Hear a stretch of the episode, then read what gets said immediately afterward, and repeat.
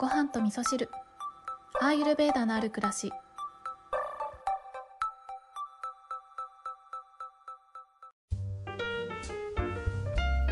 こんにちは。土井京子です。今日は雑談をしたいと思います。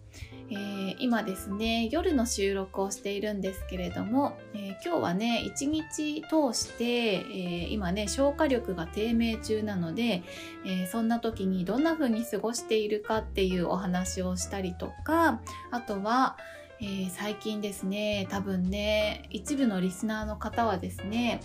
ちょいちょいキョンキョン何か言い忘れてないかいって思ってらっしゃる方いらっしゃるんじゃないかなって思うんですけどあのいろいろとね告知をしなきゃいけなかったとこを全部スルーしてましてですね、えー、皆さんに、えー、後からお知らせになってしまうんですけれども、えー、最近やっていたことのお話をしようかなと思います。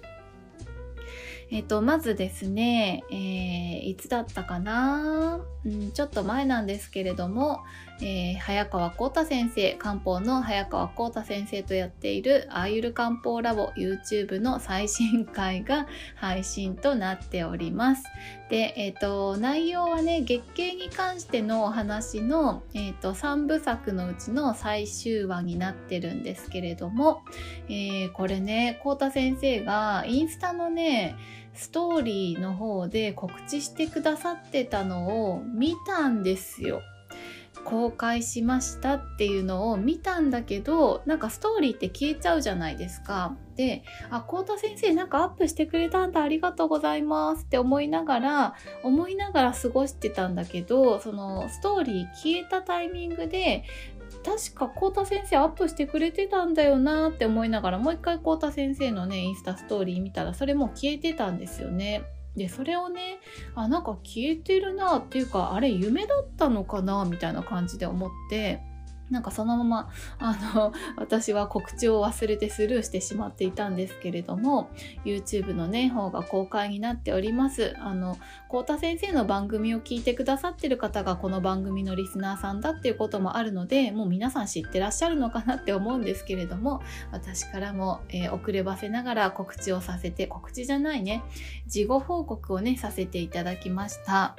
そしてもう一つですねこちらも事後報告となりますけれどもシャーラ FM が公開となっております。で、えーと、今週の水曜日にアップされたものはね私と、えー、温水ありささんというねえっ、ー、とねどこだっけな宮崎の方でアユルベーダのサロンをされている、えー、先生と私の対談をお届けしておりますので、えっ、ー、と YouTube とこのシャーラ FM と両方ともですね、えこのエピソードの方にリンクを貼っておきますのでえー、ご興味のある方はよかったらねそちらもチェックしてみてください。はい、えー、告知というか事後報告お知らせは以上になります。はい、で今日の雑談なんですけれどもそう消化力の話ねここ最近ちょっと未消化物の話とかもね結構してたと思うんですけどそう私はね最近ちょっと生活スタイルが変わったっていうところがあってなかなかちょっとそれにね体がついていけてなくって消化力低下中でちょっと前はね免疫力がだだ下がりな状態だったんですけれども、まあ、免疫はちょっとずつ回復してきたかなっていう感じなんですけれども消化力がねまだちょっと弱いような感じなのでいつも食べていてね大丈夫なご飯でもなんかまだ残ってるなとかちゃんと消化されてないんだよなとかね、えー、次の食事までにちゃんとお腹減らないんだよなとかそんなことがあったりするしているんですよね。でね、えっ、ー、と、今日はどんな風に過ごしてたかなんですけれども、あの、消化力がね、あんまりいまいちだなっていう時は、やっぱり、えっ、ー、と、消化に、え、消化の日に負担をかけないように消化しやすいものを食べたりとか、えー、と、消化しやすい食べ方をするとかっていうね、お腹と相談しながら、様子を見ながら食べるっていうことをしたりとか、あとは、えっ、と、スパイスを取り入れたりとかするってことも、いつもより意識的にやるようにしているんですね。でやったことなんですけどまずね昨日の夜ですね寝る前にお白湯を沸かしてでそこにギーを入れたものを飲み干してから寝るっていうことをしたんですけれどもこれはね以前この番組でもお話ししてますけれどももともとお白湯っていうのはこの食べたものが通っていく道をきれいに洗ってくれるっていうそんな効果があるので、えー、毎朝のねルーティンとしてお白湯は飲んでるんですけれどもさらにそこに、えー、ギーを入れることによって、えー、パワフルに洗浄してくれるっていうことがあって未消化物を体外に排出しやすくするっていうことがあるのでそれをね、えー、夜寝る前に飲むと消化力のサポートになりますよっていうふうにアイルベーダーでは言われているのでなそれをまず取り入れたっていうことと朝ごはんですね。朝ごはんは、えーとね、お腹減ってたんですよ。だからいつもだったら、えーとパンとチャイを飲むみたいなそんな感じで過ごしてたと思うんですけどそうですね最近はパンとチャイと目玉焼きぐらいまでいっちゃってたんですけどあの消化力がね弱まってる時っていうのはそうやって、えー、普通のメニューを食べるとお昼ご飯までにお腹空かないっていうことが出てきて一番えー、食べたいものを食べたいお昼のタイミングでお腹が空いてないっていうのはちょっと問題なのでえー、今日はね朝、えー、バナナを焼いて、えー、ココナッツオイルでバナナを焼いて、えそこにシナモンをかけて、えっとね、今日は蜂蜜とメープルシロップも入れたんですよね。ちょっと甘めな感じにしてで、えーと、ナッツを、えナッツもね一緒にかけて食べるっていうことをしました。あのもちろんよく噛んで食べるっていうことをしましたね。はい、でそれで、えーと、そんな、えー、フルーツっていうのはね消化が早いので、えー、お昼はねまあまあお腹が減っていた状態なんですがここもね油断せずにお腹としっかり相談しましたよ。えー、ご飯いけますか？お米いけますか？私っていうことでお腹と相談をしたんですけどいやちょっと米はまだかなってていう感じだったので今日のお昼ご飯は結局ねあの時間がね2時ぐらいになっちゃったので、えー、いつもねおにぎりを買ったりしているお気に入りのお店がもう閉まっていたのであのコンビニのお弁当だったんですけれどもえー、今日チョイスしたのはですね今日セブンイレブンに行きました。でえっ、ー、とね味しみおでんとあとサーモンサーモンと、えー、クリームポテトのなんちゃらっていうやつがあるんですけどなんかこれはねチーズがかかってたのでどうしようかなって思ったんですよね。でもなんかもう見てたら無性にチーズを欲している私がいたので、えー、買いましたね。もう美味しそうで食べたいものを食べるっていうのが多分消化にはいいだろうっていうふうに思ったので、えー、味しみおでんはえっ、ー、とれです。白滝が入ってたので白滝食べたいなっていうのとかあとは、えーと、大根とか、うん、なんかこのおでんってすごくあの一つ一つの具材の中に熱がすごくこもるじゃないですか。熱を溜め込んでくれるから、えー、ピッタとカパが、えー、結構あるなって思ったのでこれは消化に消化力のサポートにすごくいいはずって思って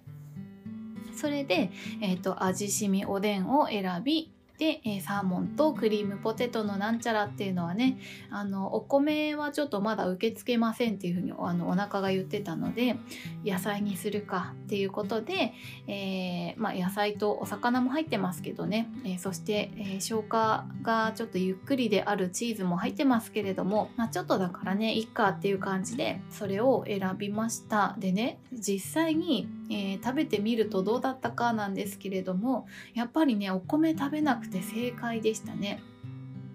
の食べた後に消化が重いか軽いかっていうその判断はどこでするかなんですけど私の場合はなんですけど食べた後に眠くなるかどうかで結構ね消化に負担がかかってるかどうかっていうジャッジができるなと思っていてやっぱり仕事中はねあんまり眠くなりたくないのであのなるべく、えーと、自分の消化にえー、負担がかからないものを食べる、えー、その時によってなんですよね。消化力が万全であればおにぎり食べたって全然へっちゃらなんですけど今日はお米はちょっと無理っていうことだったので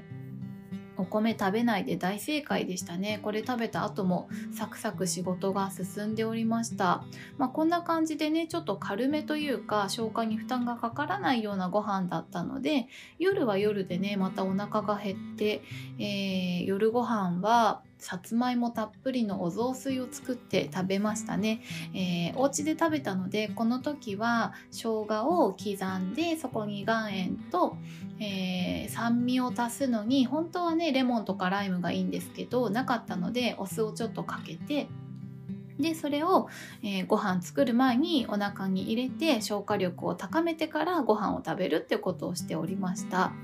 えー、まあ、そんな感じでね今日は消化力を、えー、サポートするような食べ物をえー、食べたり食べ方をしたりっていうことでね自分のお腹と、えー、相談しながらしっかり食べたものを消化できるように気をつけながら過ごしておりました。でねお米なんですけれどもねアイルベーダでは、えー、体に需要を与える食べ物としてお米はとってもおすすめされているのでこの消化力が弱っている時なんかにはあのおかゆにしたりねお雑炊にしたりして食べるといいですよっていうふうに言われてるんですけどあのお昼ご飯で私がねお米きついなって思ったっていうのはあのお雑炊とかねおかゆがあのコンビニにあればそれでもよかったんですけれども、えーと、基本的にお米っていうのはあのこの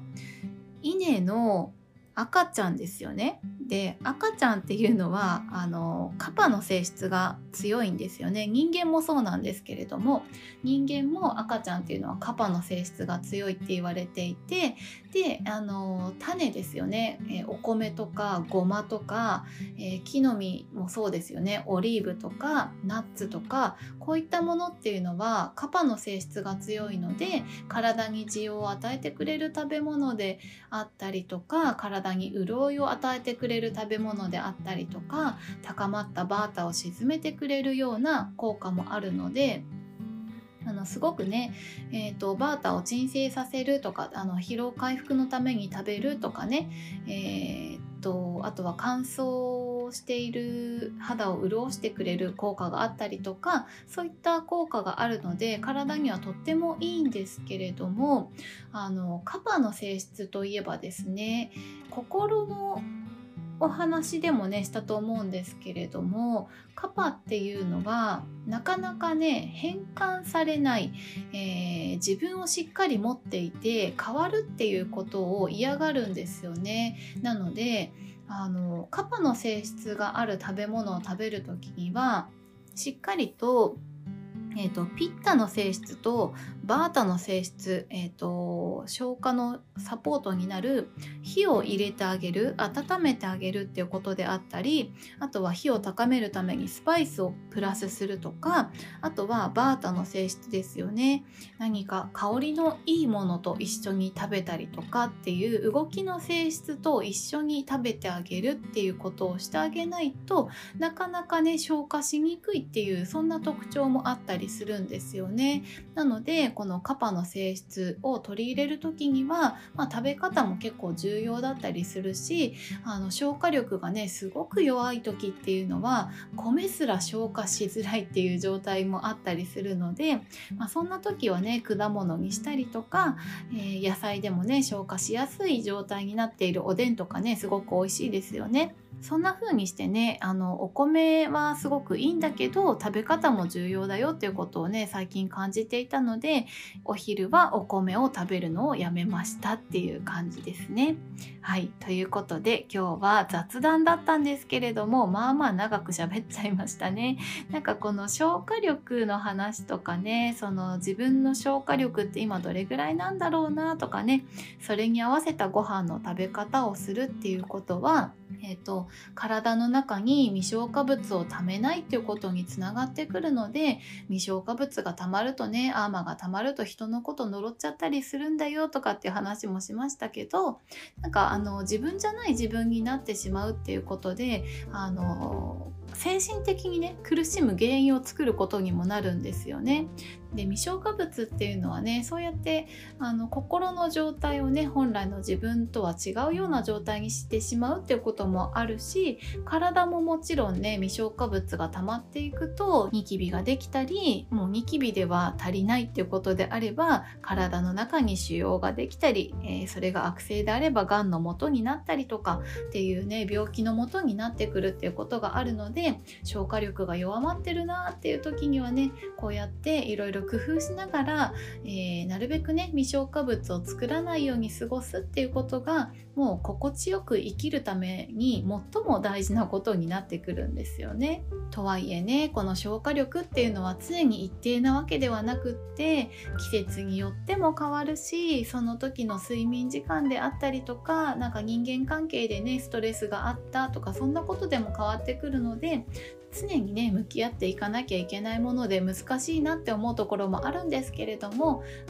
ちょっと消化力が落ちてるなっていうのにね早めに気づいてあげるっていうことがねすごく大事なんじゃないかなと思うので、まあ、今日のね雑談が、えー、皆さんの参考になればいいかなと思ってね私の今日どう過ごしていたかなんていうお話をさせていただきました、えー、それでは皆さん今日も良い一日をお過ごしください。今日も聞いていただきましてありがとうございます。